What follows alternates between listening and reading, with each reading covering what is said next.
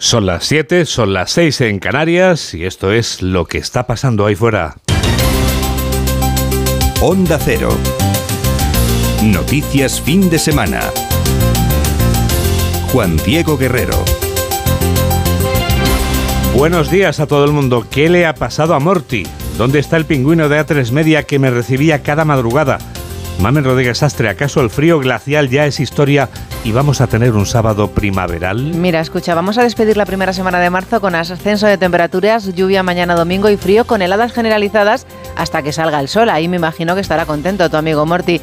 Recuperamos valores casi olvidados, especialmente en Extremadura y en Andalucía Occidental, donde hoy Juan Diego van a alcanzar a mediodía los 20 grados. Madre mía. A 18 van a llegar en Ourense y en Pontevedra. El tercio norte sigue instalado en el frío, aunque allí tendrán 10 grados de máxima. El día, por tanto, va a ser soleado con agua en el Cantábrico Oriental y quizá también en Baleares. No en vano, faltan 17 días tan solo para la llegada de la primavera. Ya llegan los titulares de apertura con Carlos León.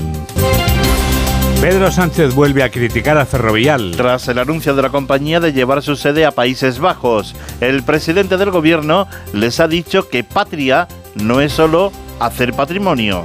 Creo que la patria no es solamente hacer patrimonio.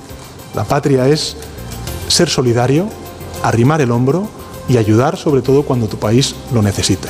El presidente del Partido Popular critica la postura de Pedro Sánchez sobre Ferrovial. Alberto Núñez Feijo ha acusado al presidente del gobierno de actuar como un hooligan en este caso. Adicionalmente, el presidente del gobierno, más hooligan que nadie, insultando directamente no solamente a la empresa, sino al presidente de la compañía. ¿Usted cree que se puede insultar a un presidente de una compañía por parte del presidente del gobierno, que debería de ser aquel que venga a solucionar el problema y no a incendiar el problema? Antonio Garamendi, aquí en Onda Cero, alerta del peligro que está creando el gobierno. Los empresarios se han revuelto ante los ataques del gobierno de España y el presidente de la COE asegura que se está creando una situación peligrosa con estos ataques. Estamos viviendo una situación en el tiempo absurda, peligrosa. En este momento le está tocando al señor del Pino, ¿no? Pero bueno, empezamos primero con el retail, seguimos con la banca, luego seguimos con las eléctricas, luego le tocó a la distribución alimentaria.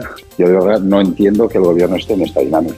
El Tribunal Supremo propone juzgar a Alberto Casero por malversación y prevaricación. El diputado del Partido Popular deja su escaño en el Congreso tras ser procesado por el Supremo por presuntos delitos de prevaricación administrativa y malversación de caudales públicos cuando era alcalde de Trujillo en 2017 y 2018. La jueza del caso mediador mantiene al general de la Guardia Civil Francisco Espinosa en la cárcel. El juzgado que lleva el sumario ha decretado tres piezas separadas, una de ellas bajo secreto de sumario.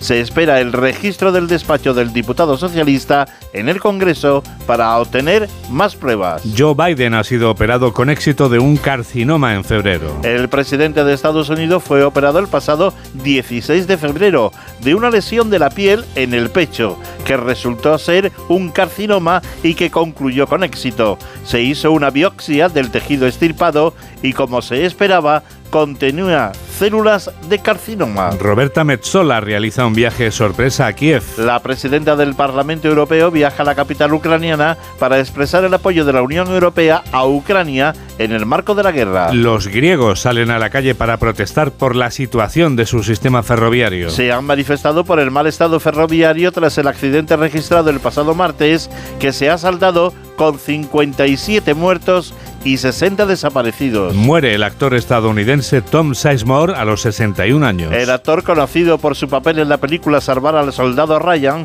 ha fallecido esta noche después de haber permanecido semanas hospitalizado tras sufrir un aneurisma cerebral. En deportes, Fernando Alonso logra el primer el mejor tiempo en los entrenamientos del Gran Premio de Fórmula 1 de Bahrein. Primer Gran Premio de la temporada que deja un buen sabor de boca al piloto español. En fútbol, un partido adelantado de Primera División que terminó con el resultado de Real Sociedad 0, Cádiz 0 y hoy vuelve la primera división de la Liga Femenina de Fútbol tras dos semanas de parón por los partidos internacionales de la selección española. 7 y 4, 6 y 4 en Canarias y tenemos toda la radio por delante. Síguenos en Twitter en arroba noticias FDS. El gobierno sigue embistiendo contra la empresa española que construye los aeropuertos y autopistas del futuro. El presidente de los empresarios españoles sale en su defensa.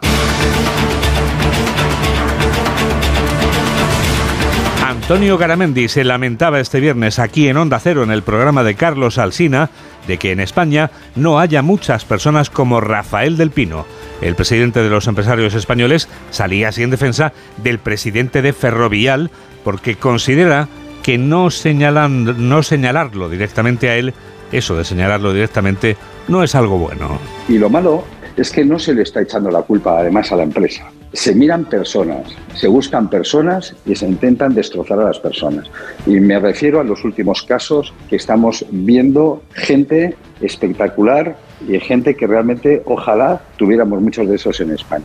En España es donde Ferrovial seguirá pagando los impuestos según confirma esta compañía. El gobierno sigue desdeñando a esta empresa y los sindicatos se suman al desaire, pese a que la compañía española garantiza que seguirá garantizando a su vez el empleo y que las inversiones se mantendrán en nuestro país. Ignacio Rodríguez Burgos. Ferrovial seguirá con sus inversiones y con el empleo en España, dice su consejero delegado Ignacio Madridejos, quien explica la decisión de trasladar la sede a Holanda en una reorganización de la compañía con el 80% de su actividad en el exterior y con Norteamérica como principal mercado. Nadie dude de nuestra continuidad en España. El plan es mantener el empleo, la actividad las inversiones y seguiremos contribuyendo fiscalmente, como siempre hemos hecho. Fuentes de Ferrovial también indican que su presidente Rafael del Pino no tiene previsto cambiar su residencia fiscal radicada en Madrid. La vicepresidenta segunda, Yolanda Díaz, se reunió con la constructora para saber sus intenciones sobre los puestos de trabajo. También se reunió con sus responsables la ministra de Hacienda,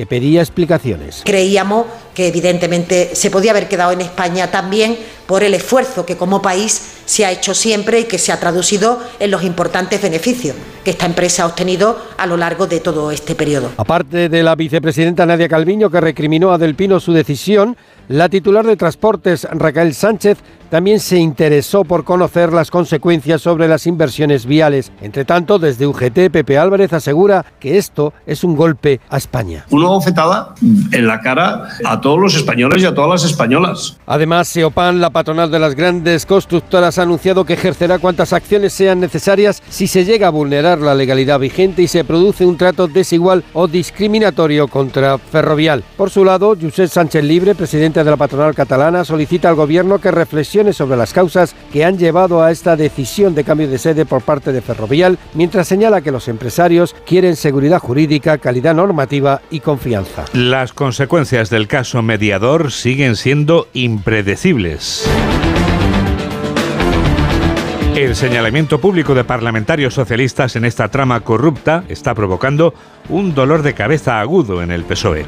Entre los demás grupos del Congreso cunde el interés por crear una comisión de investigación sobre el caso mediador. Ignacio Jarillo. La comisión de investigación para el caso mediador se está convirtiendo en un dolor de cabeza para el PSOE porque sus socios de gobierno y los socios habituales solo esperan que sea el propio PSOE quien la pida. Decían hace unas horas Jaume Sens de Encomu Podem o Pablo Echenique de Unidas Podemos. Que si hay alguna comisión que presentara el, el, PSOE, nosotros la apoyaríamos. Nosotros, eh, si el Partido Socialista se aviene a crear una oposición, nos parecerá bien, pero lo que no vamos a hacer es hacerle juego al Partido Popular y en la misma línea andaban esta semana que acaba Esquerra o Compromís, pero el PP, que sabe que el PSOE no quiere, ayer en la voz de Durne Uriarte, hacía al ministro Bolaños la pregunta perpetua que el ministro eludía de nuevo. ¿Van ustedes a apoyar la comisión de investigación sobre el caso Tito Berni? Con cualquier caso de corrupción, a quien le toca hacer el trabajo es a la justicia. Una comisión que puede llegar hasta la Junta e incluso al Pleno del Congreso sin garantías al 100% de que salga adelante. Precisamente en el Congreso es donde ya no va a sentarse Alberto Casero, diputado del PP procesado por el Tribunal Supremo por prevaricación y malversación. El Partido Popular informaba anoche de la renuncia voluntaria de Casero, informa Eva Llamazares. Es finalizada la investigación, el momento procesal que los estatutos del PP fijan para la suspensión de militancia. A Alberto Casero le ha llegado la hora y tras el auto del Supremo pedía su baja temporal. Poco después renunciaba también al escaño. De esta forma, su causa, hasta ahora en el Tribunal Supremo, por su aforamiento como diputado, vuelve a un juzgado de Trujillo. Será este juez quien se encargue de enviarle a juicio por prevaricación y malversación, los delitos que ha apreciado el instructor del Supremo. En su auto, el magistrado Andrés Palomo subrayaba reiteradas irregularidades administrativas y una práctica voluntarista al margen del ordenamiento jurídico por parte de Casero.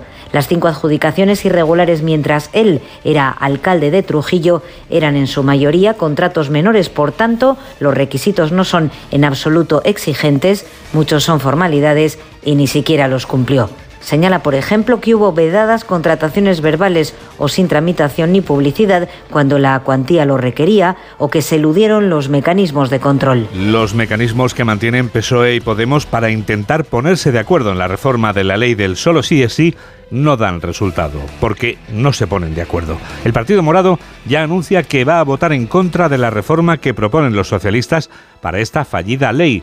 Podemos ha anunciado por fin su decisión. Belén Gómez del Pino. Hasta ahora no se había pronunciado Podemos como grupo parlamentario con la contundencia con la que su portavoz Pablo Echenique ha comunicado su intención de voto cara a la proposición de ley con la que el PSOE trata de enmendar los efectos de la solo sí es sí. El voto es no, el argumento en consonancia con el de Irene Montero. Nosotros no vamos a votar con el PP volver al Código Penal de la manada. Si llega ese momento que intentaremos por todos los medios que no, que no llegue, pues nosotros votaremos en contra. Cuentan apoyos los socialistas y les salen las cuentas porque tienen los respaldos de Partido Popular y Vox, aunque el presidente del gobierno, Pedro Sánchez, prefiera hablar de sentir mayoritario. Creo que hay un sentir mayoritario entre los grupos parlamentarios de que, en efecto, tenemos que tomar en consideración la reforma del Código Penal, no para enmendar políticamente, sino para corregir técnicamente una buena ley que desgraciadamente está teniendo efectos indeseados. Hasta el martes a las 3 de la tarde los equipos negociadores seguirán hablando, aunque desde los ministerios implicados, Justicia e Igualdad,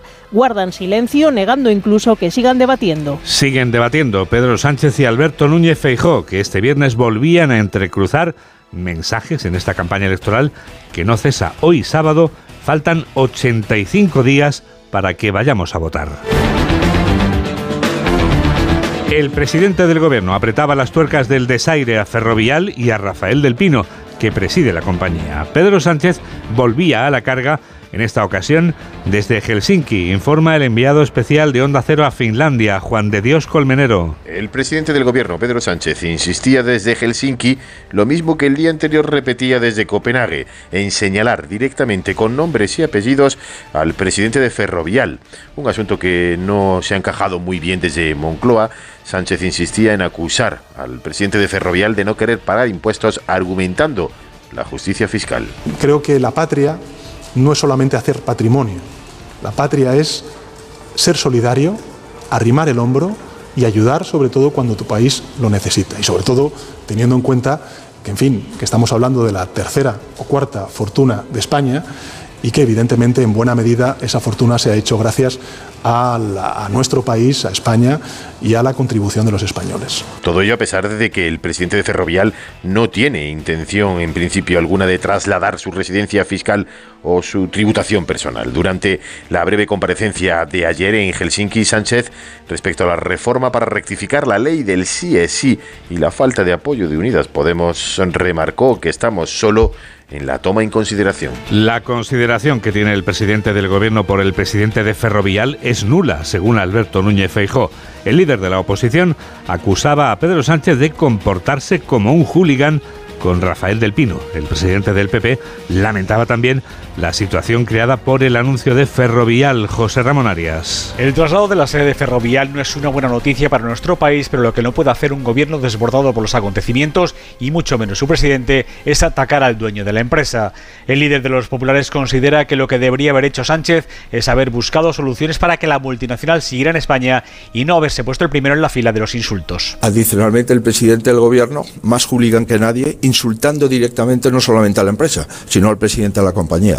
¿Usted cree que se puede insultar a un presidente de una compañía por parte del presidente del gobierno, que debería de ser aquel que venga a solucionar el problema y no a incendiar el problema. En cuanto al caso mediador, Núñez Feijo espera que el Congreso apruebe la comisión de investigación sobre el caso porque dice hay una evidente crisis reputacional de la Cámara Baja y del Grupo Socialista. No entiende tampoco, aunque cree que llega tarde, que no se haya permitido a la policía entrar al despacho del Tito Berni. El presidente del Partido Popular precisamente se refería horas después al caso mediador y citaba a Tito Berni para reprochar a los socialistas que traten de dar lecciones de pulcritud. Y dan lecciones de pulcritud. Sí, sí. Los del Tito Berni dan lecciones de corrupción. Dan lecciones de cómo han rebajado las penas por malversación, que es una corrupción, de cómo han indultado a los malversadores. Siete y cuarto, seis y cuarto en Canarias. Noticias fin de semana. Juan Diego Guerrero.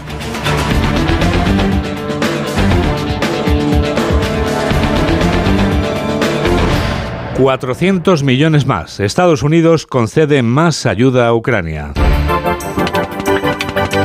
La aprobación de una ayuda de 400 millones de dólares para Ucrania coincidía con la visita de Olaf Scholz a Joe Biden. El canciller alemán visitaba este viernes al presidente estadounidense un año y una semana después del comienzo de la invasión rusa de Ucrania. Corresponsal de Onda Cero en Norteamérica, Agustín Alcalá. Por 33 vez desde el comienzo de la guerra en Ucrania, Estados Unidos anunció ayer un nuevo envío de armamento y de equipo militar a Kiev. En esta ocasión, de 400 millones de dólares, en su mayor parte municiones para cohetes de lanzamiento múltiples y lanzaderas de los vehículos acorazados ligeros Bradley que el Pentágono ha proporcionado a los ucranianos. Entre el material enviado a Volodymyr Zelensky están también vehículos puente de casi 20 metros de longitud que se extienden sobre ríos y permiten a lo largo de sus plataformas de metal transportar hombres y armamento. Esta ayuda militar fue uno de los asuntos de los que hablaron ayer en el despacho Oval el presidente Joe Biden y el canciller alemán Olaf Scholz, que reflexionó sobre la importancia de estar al lado de Ucrania. Ha sido muy importante que hemos actuado juntos, trabajado en equipo y que hemos hecho todo lo posible para dar el apoyo necesario a Ucrania durante este tiempo. Continuaremos haciéndolo el tiempo que sea necesario. Biden y su visitante celebraron la unidad de la OTAN y de Europa con Estados Unidos hasta que Ucrania logre la victoria. Uno de cada tres niños europeos tiene problemas de sobrepeso. Es uno de los datos ofrecidos por la Organización Mundial de la Salud, coincidiendo con el Día Mundial de la Obesidad que se conmemora hoy, informa Paco Paniagua. Los datos más llamativos los aporta la OMS, alerta de que ya uno de cada tres menores que viven en Europa padece sobrepeso y obesidad, especialmente niños. Entre los adultos, las patologías relacionadas con la obesidad y el sobrepeso y sus consecuencias llenan las consultas. Enfermedades cardiovasculares, diabetes, huesos afectados. ¿Por qué esta epidemia de obesidad? Responde en Onda Cero el especialista en nutrición Ismael Galancho. Son varios factores por los cuales comemos más. Podríamos hablar aquí de ultraprocesados, la epidemia de estrés y ansiedad que nos hace comer más y demás. Y otros de los factores, factores económicos. En zonas o países o regiones donde hay más pobreza, normalmente suele haber más obesidad. Y es que según el Atlas Mundial de la Obesidad, publicado por la Federación Mundial de Obesidad, en 9 de cada 10 países en los que se prevé un mayor incremento de la obesidad, hay pobreza y bajos ingresos. Los 116 años que cumple este domingo María Brañas convierten a esta española en la mujer más longeva del mundo. La mujer con más años del planeta vive en el municipio gerundense de Olot. Redacción de Onda Cero en Cataluña, Gabriel Figueredo. Sus ojos han visto dos guerras mundiales, la guerra civil, los Juegos Olímpicos de Barcelona, la llegada de Barack Obama a la Casa Blanca y prácticamente cualquier hito histórico que se les ocurra durante el siglo XX y lo que llevamos del XXI. María Brañas nació en San Francisco, vivió en Nueva Orleans, pero ya en su infancia acabó recalando con su familia en Cataluña. Desde hace 22 años vive en la residencia Santa María del Tura de Olot, en Girona. Ha sobrevivido al coronavirus y no para de alcanzar récords. En mayo de 2020 ya era la mujer más longeva de España y desde el año pasado es la más vieja del mundo tras la muerte de la francesa Lucille Randon. Vieja, muy vieja, pero no idiota. Así se define en Twitter, donde se ha bautizado como la superabuela catalana. En su cuenta, gestionada por la familia, Brañas habla tanto del abanico que le regaló su abuela hace 100 años como revela sus secretos culinarios, boniatos con butifarra. El director de cine norteamericano Sam Green prepara un documental titulado La persona más anciana del mundo y la visitó hace menos de un mes. 7 y 20, 6 y 20 en Canarias. Onda Cero. Noticias fin de semana. El desperdicio cero empieza por no comprar más de la cuenta, o sea, no comprar lo que no vayamos a comernos. Una mujer de Onda Cero ha hablado con uno de los cocineros más implicados en enseñarnos a aprovechar mejor la comida. El objetivo es el residuo cero, que es una iniciativa a la que se ha sumado ya a tres Media, porque cuanto menos tiramos, menos contaminamos. Laura Gil. Nos da las claves para graduarnos en desperdicio cero el chef Diego Guerrero, una de las caras visibles de la plataforma Imperfectos de Gastronomía, volcada en concienciar sobre el mejor aprovechamiento de la comida para reducir el impacto medioambiental. Pequeños gestos que pueden terminar con hábitos no deseables como tirar a la basura más de una tonelada de alimentos como los que se desperdiciaron en nuestro país en el año 2021. Concienciar, cambiar la mirada, que cada uno desde su casa y cada uno puede hacer cambios que tiremos menos. Eh, voy a sabemos que esto es un problema muy grave. Realmente un tercio de los alimentos de consumo que estuvieran para consumo, un tercio se desperdicia. Estamos hablando de que 30, entre 30 y 50% de todos los productos alimentarios que produce la, la Unión Europea se tiran. Aprendizaje en el que llevan camino andado los grandes restaurantes y la alta cocina, donde el aprovechamiento, explica el chef, ha redefinido los parámetros del lujo. A través de la creatividad pues han empezado a aprovechar partes que antes quizás no se utilizaban o se utilizaban para elaboraciones muy básicas porque no se sabía cómo utilizarlas. Sin embargo, bueno, pues este trabajo desde las cocinas también ha hecho que se se busquen nuevos caminos, nuevas técnicas y por, por, ponerte algo, hablamos del pescado que podemos hacer desde pieles crujientes como chicharrones que están riquísimas, eh, con las escamas se pueden deshidratar y se pueden freír. La cocina sostenible y de ahorro que inventaron nuestras abuelas trasladadas al año 2023 al alcance de cualquiera gracias a Internet y las redes. Podemos buscar, hay tutoriales de todo hoy en día, entonces si uno quiere hacer conservas se puede poner a hacer conservas en casa porque lo tiene en el minuto uno alguien haciéndole un tutorial enseñando a hacer conservas ¿no? en, en, en las redes sociales. Por lo tanto, lo que hace falta son ganas y lo que hace falta es actitud. Actitud y conciencia colectiva para inclinar la balanza a favor de causas como la de la pobreza en un mundo en el que cada año terminan en la basura 931 millones de toneladas de alimentos según Naciones Unidas. Enseguida vamos a contarles algo nuevo de este continente viejo. Hola, soy Paco de León y yo también escucho noticias fin de semana de Onda Cero con Juan Diego Guerrero. Una guitarra eléctrica bajo una tormenta eléctrica suena así. Y un coche eléctrico asegurado por línea directa, así.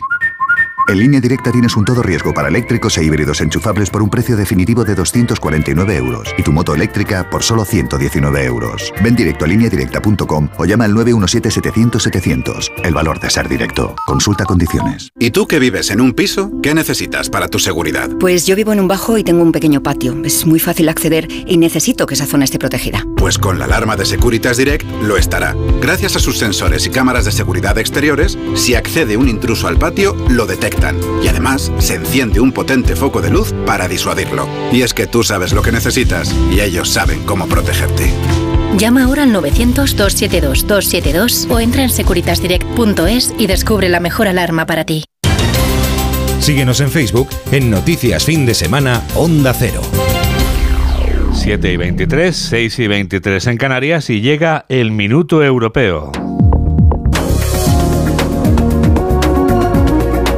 Jacobo de Regoyos nos habla durante un minuto de un protocolo que tiene que ver con una parte de la isla en la que se rodó la película de la que vamos a hablar enseguida. Nos referimos al protocolo de Irlanda del Norte. El objetivo del protocolo de Irlanda del Norte siempre ha sido evitar que como consecuencia del Brexit haya una frontera entre las dos Irlandas que pueda poner en riesgo los acuerdos de paz del Viernes Santo, evitando al mismo tiempo, eso sí, que el Reino Unido se pueda aprovechar de acceder al mercado único por la puerta de atrás, ya que desaparecen los aranceles entre las dos Irlandas. Boris Johnson aceptó con la única intención en realidad de consumar cuanto antes el Brexit, pero lo cierto es que una vez el Reino Unido salió de la Unión Europea, denunció el acuerdo de forma unilateral e incumplió cumplió sistemáticamente todas sus obligaciones. Desde ese momento el protocolo de Irlanda del Norte se convirtió en el epicentro de las disputas y reproches entre Londres y Bruselas recién divorciados. Sin embargo, la llegada de Rishi Sunak al puesto de primer ministro parece haber traído serenidad, como demuestra de hecho la firma esta semana del nuevo acuerdo sobre Irlanda del Norte, que, aunque sea a costa de rebajar una vez más las exigencias comunitarias, sigue, por ejemplo, otorgando un papel al Tribunal de Justicia de la Unión Europea. Pero ojo,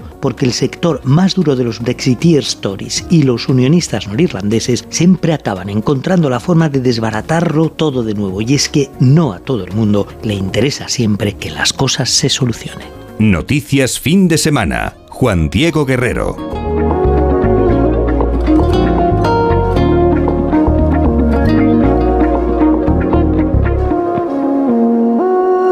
Soluciones, por ejemplo, en Tecnoticias fin de semana.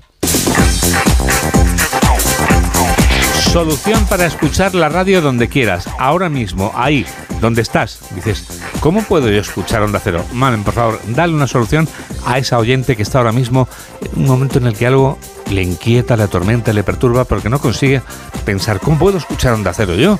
Yo creo que lo que va a tener a mano va a ser un móvil, ¿no? Seguro. En estos momentos, seguro que estás ahí en la cama con el móvil encendido. Claro. Pues descárgate nuestra app, que es gratuita, que le das un clic y que tarda cero coma, amigo. Fíjate qué rápido, y tienes Onda. Cero. Y a partir de ahí, pues nos puedes escuchar en directo el programa que más te interese o por secciones. Incluso puedes ir para atrás y también puedes leer las noticias, Juan Diego. ¿Qué me estás contando? Es que puedes hacer un montón de cosas en Mari la página Carmen, web de Onda Cero. información de última hora, ¿me quieres decir? Sí, Al momento. lo que tú quieras. Por favor. Todo estás informado al minuto. Y es que además, si no tienes un teléfono cerca y lo que tienes es un ordenador, pues tecleas www.ondacero.es y ya está.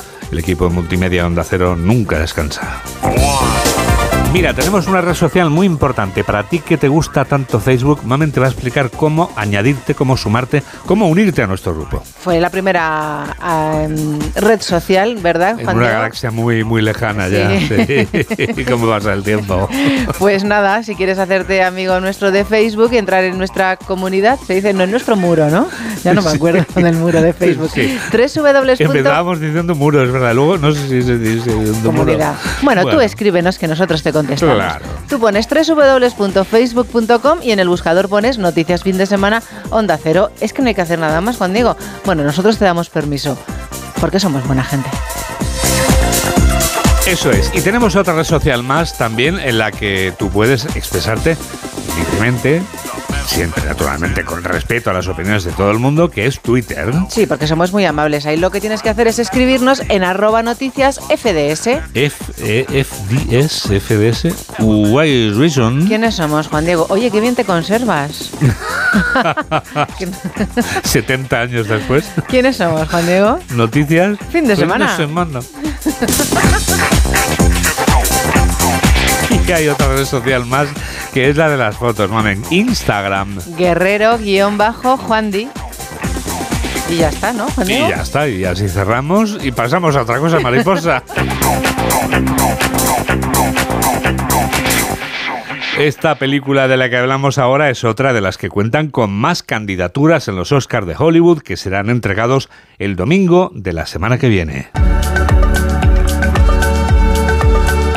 Entre los nueve premios a los que opta se encuentran el Oscar a la mejor película y el Oscar a la mejor dirección, que son los dos más importantes. Es un filme rodado en varias islas irlandesas que tienen tal encanto que logran convertirse en un elemento esencial en la acción. Los actores consiguen recrear comportamientos que resultan familiares a cualquier espectador porque cualquier espectador se ha sentido alguna vez vagando como un alma en pena. Mamen Rodríguez Sastre nos desvela todo lo que no sabíamos de Almas en pena en Inisherin. La vida misma, dos amigos que sin motivo aparente dejan de serlo, uno no lo entiende y provoca un sinfín de intentos para recuperar su amistad, lo que genera inimaginables tensiones, absurdas decisiones y desmedidas consecuencias producto de una depresión. Si no dejas de dirigirte a mí.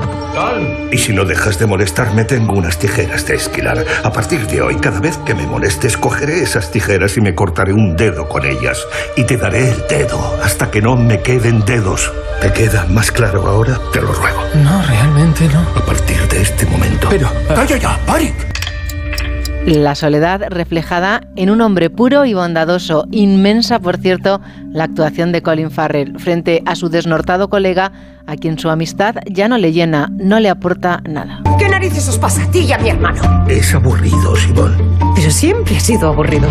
La otra noche te tiraste dos horas hablándome de lo que habías encontrado en la mierda de tu burra. No era la mierda de mi burra, era la de mi pony. Eso demuestra que no me escuchabas. Todo sucede en una isla tan bella como agreste y desoladora, en la que no sucede nada.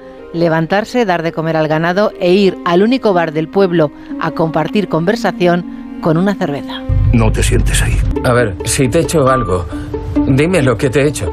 No me has hecho nada. Es que ya no me caes bien. Pero ayer te caía bien. Inisherin es una isla ficticia irlandesa con paisajes para no olvidar. En realidad son varias islas de la Irlanda Occidental. La principal se llama Inismore, tiene 31 kilómetros cuadrados y 850 habitantes. ¿Por qué no hablas con Parik Sullivan últimamente? Eso no es pecado, ¿verdad, padre? No, pero es algo que no está bien. ¿Sabes a quién recordamos por su amabilidad en el siglo XVII? ¿Quién? Absolutamente a nadie. Pero todos recordamos la música de la época. Todos sabemos quién fue Mozart. Yo no, ya no vale tu teoría. La época retrata los recuerdos del director, hijo de irlandeses católicos, de ahí la cantidad de cruces y ermitas, lugar al que volvía de vacaciones, donde no pasaba el tiempo. Sonny Larry, ¿vosotros dos no erais mejores amigos? Seguimos siéndolo. No lo sois. ¿Quién lo dice? Una Banshee, un espíritu femenino que proviene del otro mundo y que anuncia defunciones.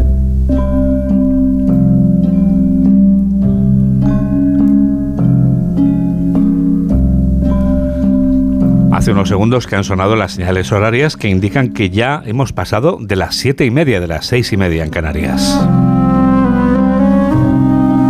Y dentro de solo unos segundos llega la revista de prensa. Hola, soy Fermín Bocos. Todos los fines de semana yo también escucho noticias en Onda Cero con Juan Diego Guerrero. ¿Y si el coche del futuro ya estuviese aquí? En Spoticar, líder europeo en vehículos de ocasión, te ofrecemos vehículos eléctricos para ser más sostenibles y, sobre todo, vehículos renovados más duraderos. Porque sabemos que cuando conduces un coche fabricado ayer, solo piensas en el mañana. Y ahora en Spoticar, llévate tu vehículo de ocasión con un año de seguro a todo riesgo incluido o ventaja equivalente. Aprovecha esta oportunidad hasta el 31 de marzo para coches financiados con PSA Financial Services. Consulta condiciones en spoticar.es. ¿Y tú que tienes hijos pequeños? ¿Qué necesitas para tu seguridad? Desde que soy madre me importa mucho más la seguridad.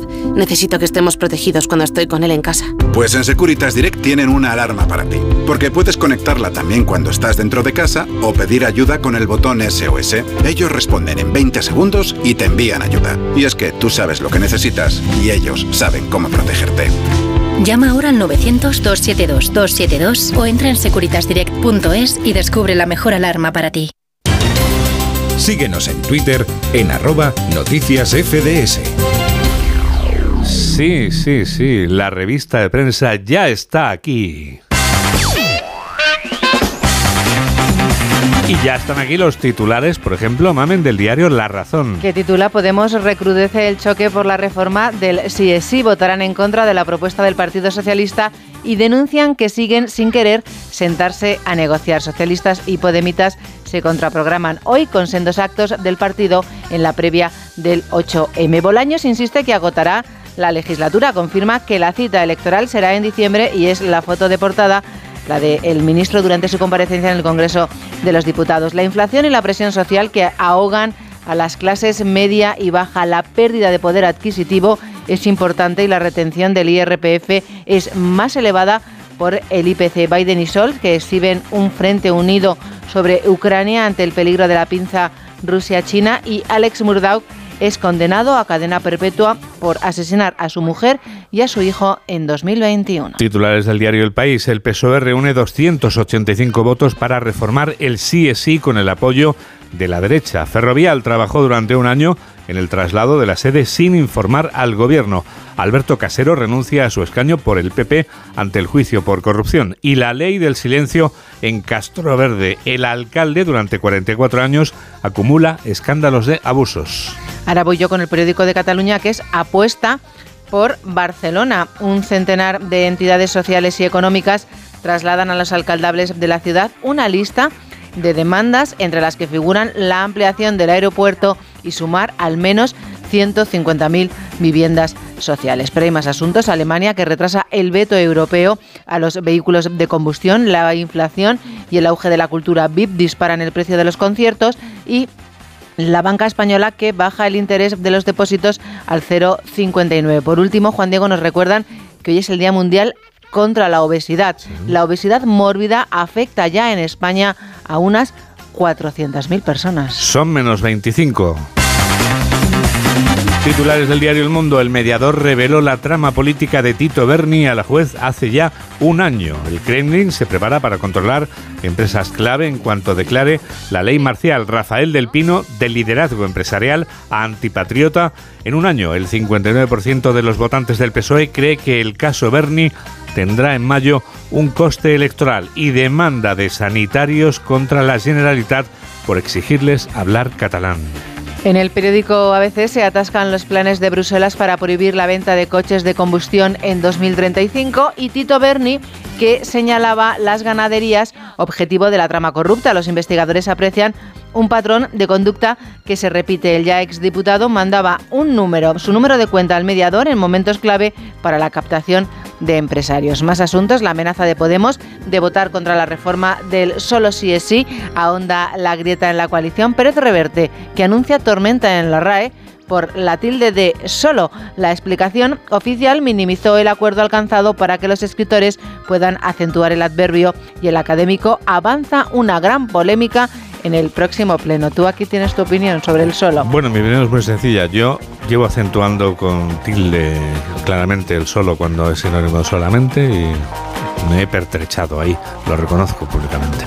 Nos faltan los titulares de la vanguardia, que son estos. Alemania bloquea el plan para vetar los motores de combustión en el 2035. Las tropas de Rusia cercan Bakhmut y preparan el asalto final al bastión. Y entrevista con Ada Colau, alcaldesa de Barcelona, que dice PSC y Esquerra han abierto la puerta a pactar con Trias. Pero has encontrado más cosas en los periódicos y suplementos, María del Carmen. Tengo entendido que tienes mucho más. Bueno, de hecho, el estudio está completamente atiborrado de periódicos. Voy a empezar por lo triste, porque me he encontrado una noticia muy triste, pero creo que todos debemos conocerla. ¿Recuerdas que el fin de semana pasado contamos eh, en Calabria el hundimiento del barco y que hay 68 muertos? Cierto.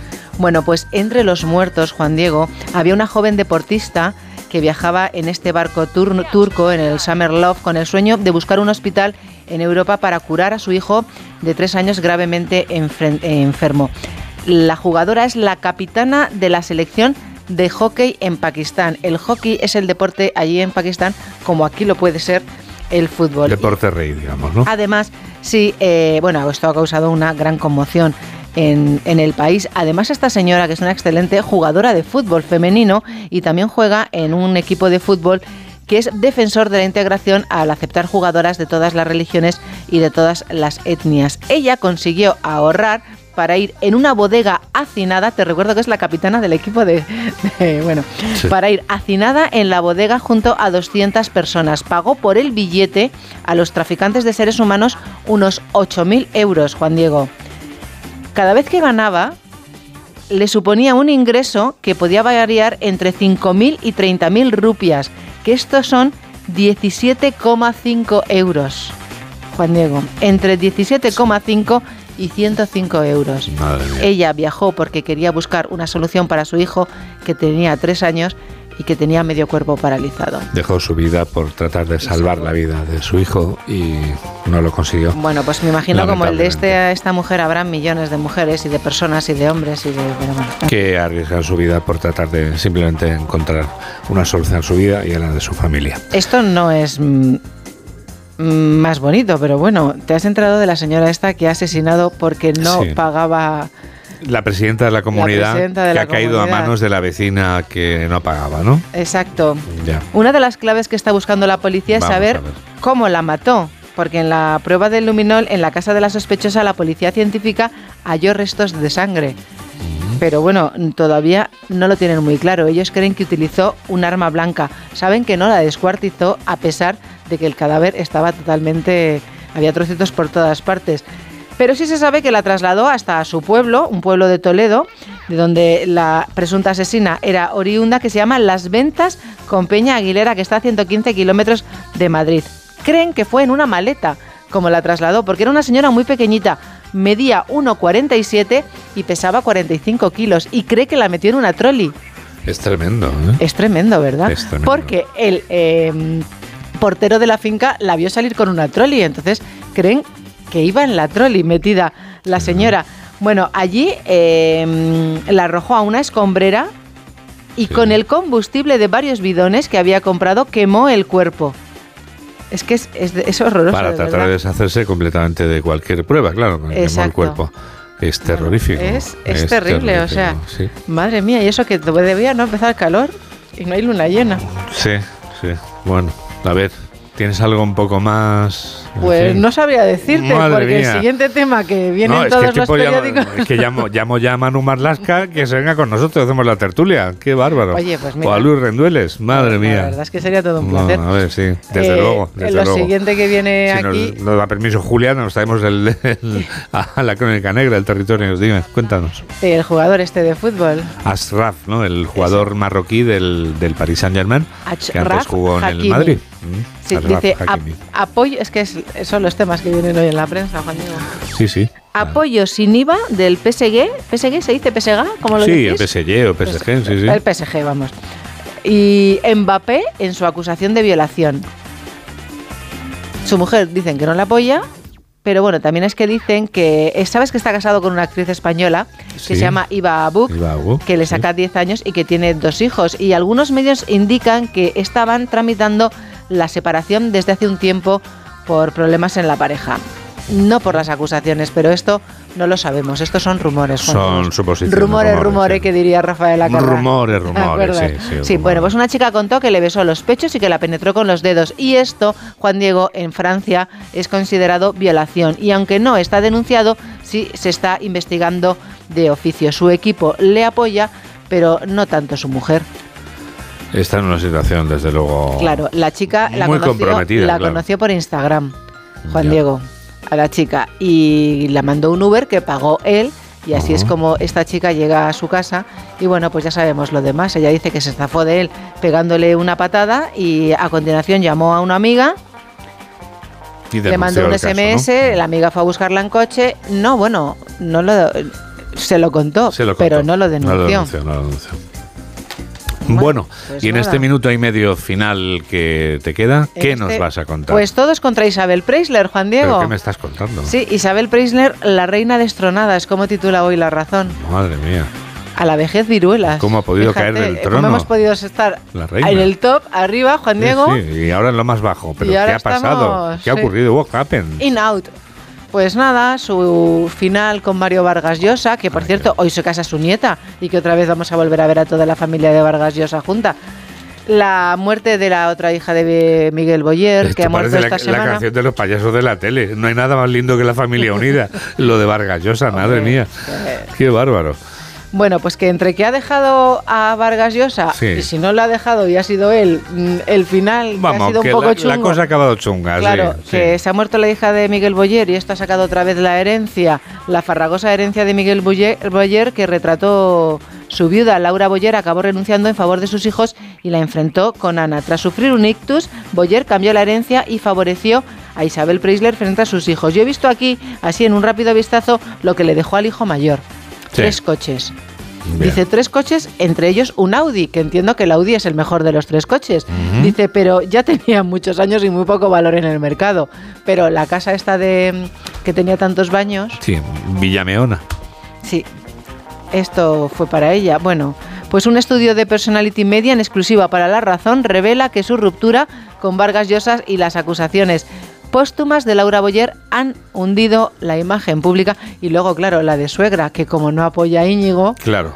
Claro, es que Eso, está todo. el- cuando hay el- muchos en una relación, El ambiente es un poco turbio. es mejor no meterse, porque siempre. Luego, claro, decidimos lo que decidimos y. Y cada uno elige con quién quiere estar, ¿no? Claro, y, ella claro. como no apoya a Íñigo, que ha pasado de ir a misa y de, o sea, perdón, de las noches madrileñas a ir a misa con Tami, pues claro, Claro, ha cambiado mucho. Íñigo. cambiado mucho, Ha sentado pues- la cabeza que se decía antes, ¿no? sí, ha sentado la cabeza. Sí, y claro, sí. es ya que no va si hay que picando elegir, flores. De flor en flor. el- elegimos lo que elegimos y no a la mami. Exactamente. es que fin. cuando el amor llega, así- de- De esa llega así de esa manera. Mira, otra que no tiene más que éxitos es Kate Middleton, Juan Diego. A esta, la, desde que le dicen que el marido la, la, la engaña con otra, pues de repente ella tiene una popularidad que es muchísimo mayor que la de él. ¿Y qué más te puedo contar? Que se ha vendido la casa de Lucía Bosé, la Juan casa Diego. de Pedro del Hierro la hizo Isabel. Pone aquí ¿Cómo? Josemi, me está informando. Ah, La casa de... PDH, Pedro del Hierro, ¿te Ah, refieres, sí. Josemi? Es que no me entero yo muy bien, no sé si lo estoy contando bien. La hizo No, Isabel, madre mía. De Puerta de Ah, Hierro. o sea, a lo mejor lo que hay La de Puerta del Hierro, quiere claro, decir que era de ella. La casa ah, de Puerta pues de perdón, Hierro. La- Josemi. La, hizo Isabel, me Mil, pone mil aquí. disculpas. Mira aquí, Josemi. Hay que ver, Josemi está en todo. ¿eh? ¿Ves? Es que esta crónica eh, se enriquece en directo. Gracias, querido Josemi. Bueno, pues aquí lo vamos a dejar, mamen, porque es que nos está esperando ya el profesor Navarro. Porque todos somos griegos. La cuna de nuestra civilización, que sigue viva 2500 años después del esplendor de Grecia, lo vamos a confirmar escuchando a José Luis Navarro, que hoy nos explica el origen del teatro. Profesor, buenos días. Buenos días, Juan Diego. Ya está aquí el mes de marzo, de cuya mano llegan la primavera y también los festivales de teatro grecolatino representado por y para jóvenes en teatros romanos y otros teatros a la italiana muy señeros a lo largo y ancho de toda la geografía nacional. Un acontecimiento único en Europa, ignorado por cierto informativamente como no sea a nivel local. Hablábamos hace días del término cine. Hablemos hoy de otra gran palabra griega, teatro. Es el griego theatron, a partir de la raíz verbal theaomai, que algunos asocian a el dios. Significa mirar con asombro, contemplar. El teatro, etimológicamente, sería el mirador desde el que el público en filas a diversa altura contempla el espectáculo que se desarrolla en la orquestra circular. De esta palabra, por cierto, nos ocuparemos en otro momento. El hecho de que los espectadores estén colocados a diferentes alturas garantiza la perfecta visión, algo que no sucede de forma tan evidente después en los llamados teatros a la italiana, donde el escenario se sitúa en un plano más elevado que el patio en el que se acomoda el público. Tan importante era garantizar una perfecta visión, también la audición, porque los primitivos teatros solían construirse al abrigo de una loma, que se designó el hecho cultural a partir del nombre del propio mirador, Theatron, teatro. Algo de todo esto sabes, Juan Diego, tú que has dado vida en varios de esos festivales a inolvidables y señeros personajes del teatro griego.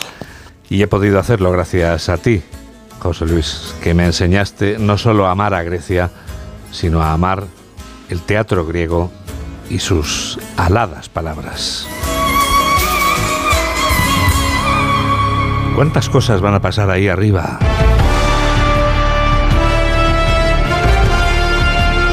Ahí arriba, entre las estrellas, van a pasar muchas cosas durante este mes de marzo que acabamos de estrenar. Llega nuestro minuto para la astronomía con Belén Gómez del Pino. Tenemos la luna llegando a llena estos primeros días de marzo. Será la luna llena del gusano este próximo martes. Alcanzará cuarto menguante el miércoles 14, nueva el martes 21 y cerrará mes en creciente el día 29.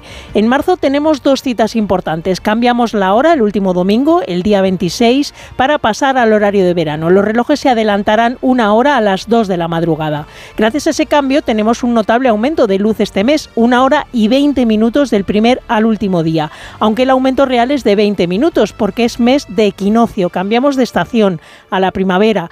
Llegará el 20 de marzo a las 4 y 33 de la tarde, hora peninsular. Ese día se igualan día y noche, 12 horas de sol, 12 de oscuridad.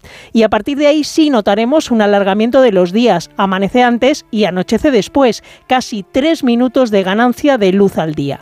Vámonos a los planetas. Nos dejamos Mercurio, imposible de localizar este mes, y nos centramos en Venus con una potente magnitud de menos 4 en el atardecer. Estos días está muy próximo a Júpiter, son dos luces unidas en el cielo, aunque el gigante gaseoso Júpiter brilla a la mitad, menos 2,1. Y nos hemos dejado Marte visible de madrugada, cada vez con menos brillo entre Tauro y Géminis.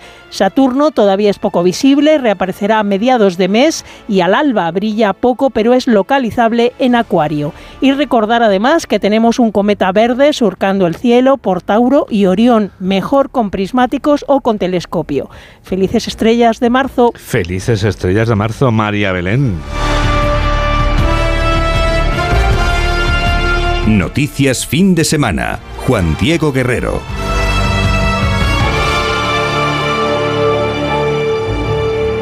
Ocho menos 10, 7 menos 10 en Canarias y llegados a este punto... Aquí están las noticias del deporte. Aquí está Alberto Fernández. ¿Qué tal? Muy buenos días, Juan Diego. La jornada 23 en Primera División comenzó anoche con el empate a cero entre Real Sociedad y Cádiz. Los donostiarras podrían perder la tercera plaza en la clasificación si hoy el Atlético de Madrid gana su partido. Hablaba después del encuentro el técnico Churi Urdin y Manuel Alguacil si ahora porque vamos tercero, eh, porque no han acompañado los resultados últimamente, si nos empezamos a poner nerviosos, si, queremos ganar los partidos antes de llegar al minuto 10, eh, o si queremos eh, ser terceros llevando 10 puntos al, al, cuarto, creo que nos estamos confundiendo, nos vamos a meter una presión que creo que no, que no va a ser buena y lo que tenemos que hacer es yo por mi parte, eh, buscar soluciones, eh, trabajar, es lo que hemos hecho eh, desde que yo estoy aquí, y bueno, y revertir la situación. Y en pleno debate sobre el estilo futbolístico, esta noche se enfrentan en el Metropolitano Atlético de Madrid y Sevilla a partir de las 9 de la noche. El técnico rojiblanco, Diego Pablo Simeone, quiso en la previa hacer su propia reflexión tras el partido que hizo el Fútbol Club Barcelona de Xavi en el Santiago Bernabéu el pasado jueves se posiciona un funcionamiento en determinada situación y por más que no se vea eso, aparece y cuando lo representa cualquier otro equipo es normal. Lo único que cuenta en este juego es ganar y obviamente hay distintas maneras de ganar y todas son buenas y hay que respetarlas y ser consecuente con lo que uno siente. Bueno, el Barcelona entendió que en ese momento necesitaba ese partido para ganar y lo representó de la mejor manera para llevarse adelante el primer partido de la eliminatoria. Le resultó cómodo, le resultó bien. Felicitar al Barcelona por su primer partido. Por su parte, San Paoli habló sobre el progreso de un conjunto hispalense que tras caer en casa la pasada jornada sigue buscando alejarse de los puestos de descenso. La desesperación que se genera a nivel eh, del momento del equipo, institucional, en, en las gradas, esa ansiedad, ese nerviosismo se traslada en el campo y eso genera un grado, para mi gusto, de vulnerabilidad hacia nosotros mismos. Además, para hoy a las 2 de la tarde, Getafe Girona, a las 4 y cuarto Almería Villarreal y a las 6 y media Mallorca Elche. En segunda división, la jornada número 30 comenzó ayer con el empate a cero entre Andorra y la Unión Deportiva Las Palmas, pinchazo del líder que se deja dos puntos. Para hoy a las 4 y cuarto de la tarde, Burgos Granada, doble sesión a las 6 y media con el Huesca Levante y el Tenerife Eibar. Para las 9 de la noche cerrará la jornada sabatina en Andúba el mirandés Real Oviedo. Más cosas, Sergi Roberto ha renovado con el Fútbol Club Barcelona una temporada más hasta junio de 2024. Nabil Fekir ha sido operado con éxito en el Betis. El futbolista del Paris Saint-Germain, Arraf Hakimi, fue acusado ayer de violación por el juez de instrucción de París y ha sido puesto bajo supervisión judicial. Además, Pedro Cortés, expresidente del Valencia y exdirectivo de la Real Federación Española de Fútbol, fue condenado ayer a un año y diez meses de cárcel por un delito de abuso sexual con un canterano del Valencia, menor de edad. Cortés no entrará en prisión al no tener antecedentes, pero tendrá que pagar indemnización económica. En baloncesto, Euroliga, duelo español entre Vasconia y Valencia Basket con victoria para el conjunto vitoriano 115 a 74. Además, el Real Madrid venció a las Bell 71-75. Y en Fórmula 1, gran ilusión con Fernando Alonso en el fin de semana en el que comienza el Mundial. Lo hace en Bahrein. Y ayer en los libres el piloto asturiano fue el más rápido, una décima por delante de los Red Bull de Verstappen y Checo Pérez. Su Aston Martin fue más veloz que los favoritos. Bueno, ha sido un buen día, seguramente con, buenas sensaciones y cuando estás arriba en los tiempos siempre te da ese plus, ese extra de, motivación, pero bueno, todavía hay que mejorar muchas cosas. Eh, el, setup todavía tenemos que trabajar un poco esta noche porque no, no estaba ideal y luego como equipo pues seguimos creciendo en todos los, los aspectos uh, del fin de semana, en las reuniones, todavía nos falta algo de información, tengo eh, experiencia de otros equipos también, Stoffel, por ejemplo, que también viene con experiencia de Mercedes, de cuando estaba allí, y entre todos intentamos hacer un Aston Martin lo más fuerte posible, no solo en las prestaciones del coche, sino también como equipo. Para hoy, a partir de las 4 de la tarde, la primera fase de calificación de la temporada.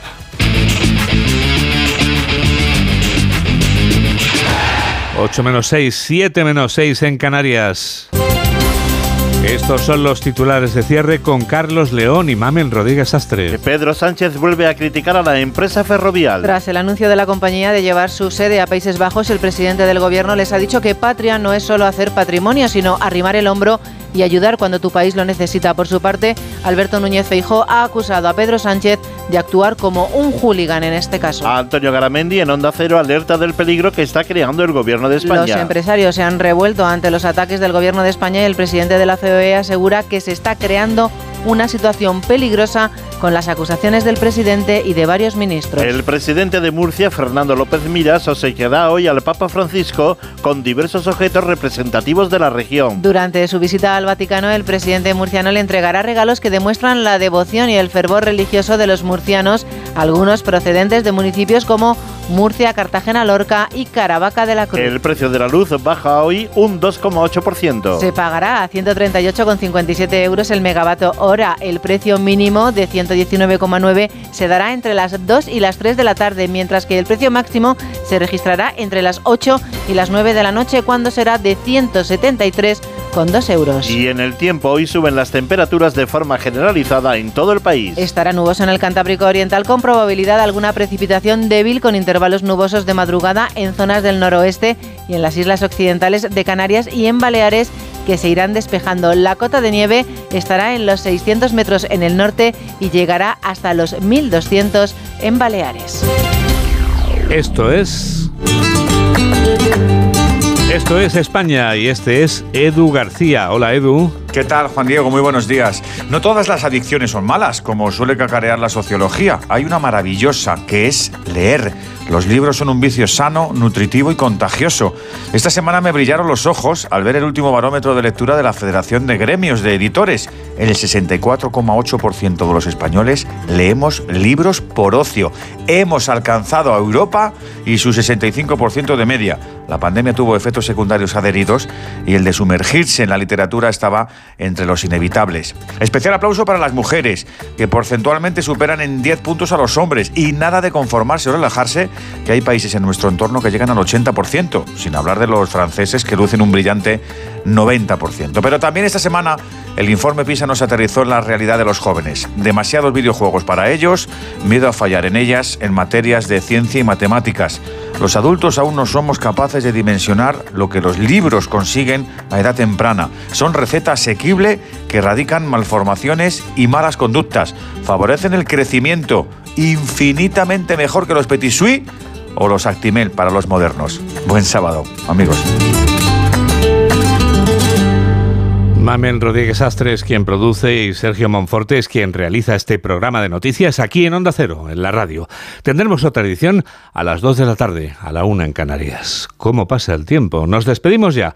40 años son los que han pasado desde que un día como hoy Luis Eduardo Aute grabara en el Teatro Salamanca de Madrid el concierto que se convertiría en su mítico álbum Entre Amigos. El disco era reeditado ayer mismo como homenaje a sus cuatro décadas de existencia. En el álbum aparecen algunos de los mejores poemas de Aute, porque las canciones de Aute eran poemas, son poemas, porque su música es eterna y es mágica. Fíjate si es mágica que ahora, dentro de unos segundos, por ese arte de magia que tiene la música, van a ser las cuatro y diez, sí, las cuatro y diez, que es una de sus inolvidables composiciones. Gracias por estar a ese lado de la radio, en la que enseguida comienza Por fin no es lunes, el programa que conduce Jaime Cantizano, que hoy se emite desde una localidad que se llama La Bañeza. Que la radio te acompañe. Adiós. ¿Quieres helado de fresa o prefieres que te pida ya el café? Cuéntame cómo te encuentras, aunque sé que me responderás muy bien. Ten, esta foto es muy fea, el más pequeño acababa de nacer. Oiga, me trae la cuenta, calla que fui yo quien te invitó a comer. No te demores, no sea que no llegues a la hora al almacén. Llámame el día que puedas, date son las cuatro y diez.